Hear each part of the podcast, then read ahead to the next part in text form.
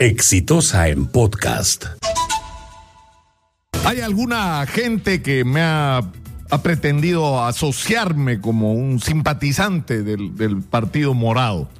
Y esto en realidad tiene que ver con un hecho que fueron las elecciones del año 2016, donde yo estoy convencido, y lo he reiterado en los últimos días, de que el Partido Morado fue víctima de una maniobra para ser excluidos del proceso electoral del año 2016 con el objetivo de favorecer directamente a Pedro Pablo Kuczynski. Si el Partido Morado iba a las elecciones en 2016, Pedro Pablo Kuczynski estaba en quinto lugar. Quinto lugar. No tenía ninguna posibilidad siquiera de asomarse a la segunda vuelta. Y esa es una investigación que está pendiente. ¿Cómo ocurrió esa conspiración? Porque yo creo que ellos tenían el derecho a la participación política y tienen el derecho a ser escuchados. Es más, yo creo que el Partido Morado es un esfuerzo extraordinario. Conozco a muchos de sus integrantes, tengo incluso un vínculo de amistad con alguno de ellos, que son en la mayor parte de los casos gente decente, gente que en muchos casos nunca ha querido involucrarse en política y que ahora han decidido hacerlo y que eso resulta extraordinariamente positivo porque le da un aire nuevo a la política peruana.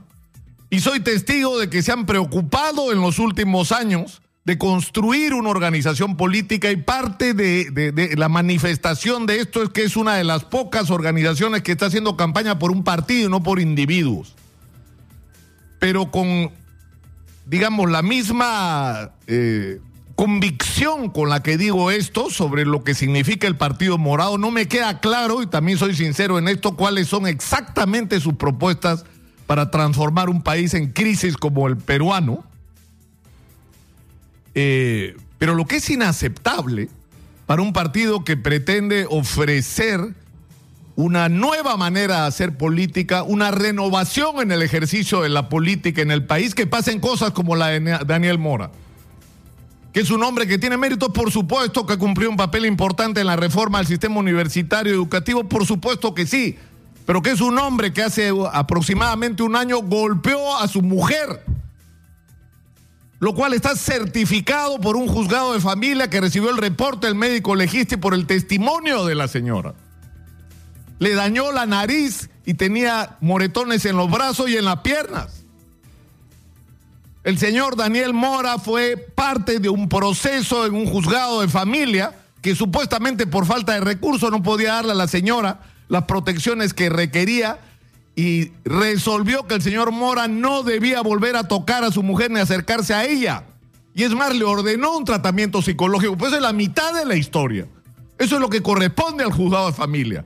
Porque si este hombre agredió a su mujer, lo cual obligó a que le dieran siete días de descanso médico, eso es un delito y debió ser procesado por ese delito. Porque si en este momento nosotros vemos a cualquier político haciendo lo que Daniel Mora le hizo a su mujer, todo el mundo estaría pidiendo prisión preventiva para él. Daniel Mora en este momento debería estar sentenciado por la agresión a su mujer. Y no está sentenciado, creo que ni hubo proceso por eso. O no es un delito meterle un cachetadón en la cara a la mujer y malograrle la nariz. O patearle en el piso. Eso es inaceptable es el secretario de organización del partido. O sea, él ha sido el que ha calificado quiénes pueden ser candidatos. Obviamente no se calificó a sí mismo. Tenemos que ser absolutamente intolerantes con el tema de la violencia contra las mujeres. Pero eso es un problema. El otro problema es el de Marco Antonio Ceballos. Personero legal, no sé si todavía lo sigue siendo. Pero el señor Marco Antonio Ceballos está in incluido en la investigación por presuntamente ser parte de la organización criminal de Susana Villarán, que ha reconocido que recibió 10 millones de dólares. Y el señor entregó dos veces información falsa sobre los gastos de campaña de Susana Villarán en la revocatoria y en la campaña municipal. Y se han encontrado las copias de los documentos que él entregó en los allanamientos a Susana Villarán. Y la fiscalía tiene el convencimiento de que por lo menos tenía información de lo que estaba pasando. Es decir, de que esa información que él estaba suscribiendo era falsa. Entonces, es cierto, en la justicia tiene que existir la presunción de inocencia. Mientras no se pruebe tu culpabilidad, eres inocente. Pero en política es al revés, señores. Exitosa. Lo que tiene que haber es presunción de culpabilidad. Si eres parte de una investigación por corrupción, no puedes ser dirigente de tu partido. Y los primeros en reclamar eso deberían ser los miembros del partido. Hasta que no se acredite que eres inocente, no podemos correr el riesgo de incorporarte a, nuestra, a nuestro partido, menos aún como dirigente, porque si te declaran culpable, todo tu discurso anticorrupción va a parecer mentiroso.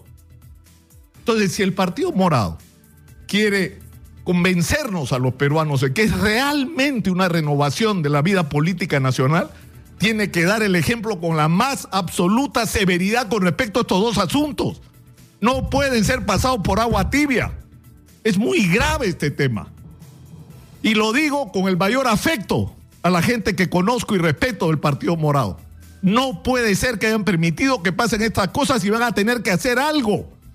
Van a tener que hacer algo para resarcir esta mala imagen que han dado con respecto a este tema. Vamos a esperar qué ocurre en las próximas horas. He dicho.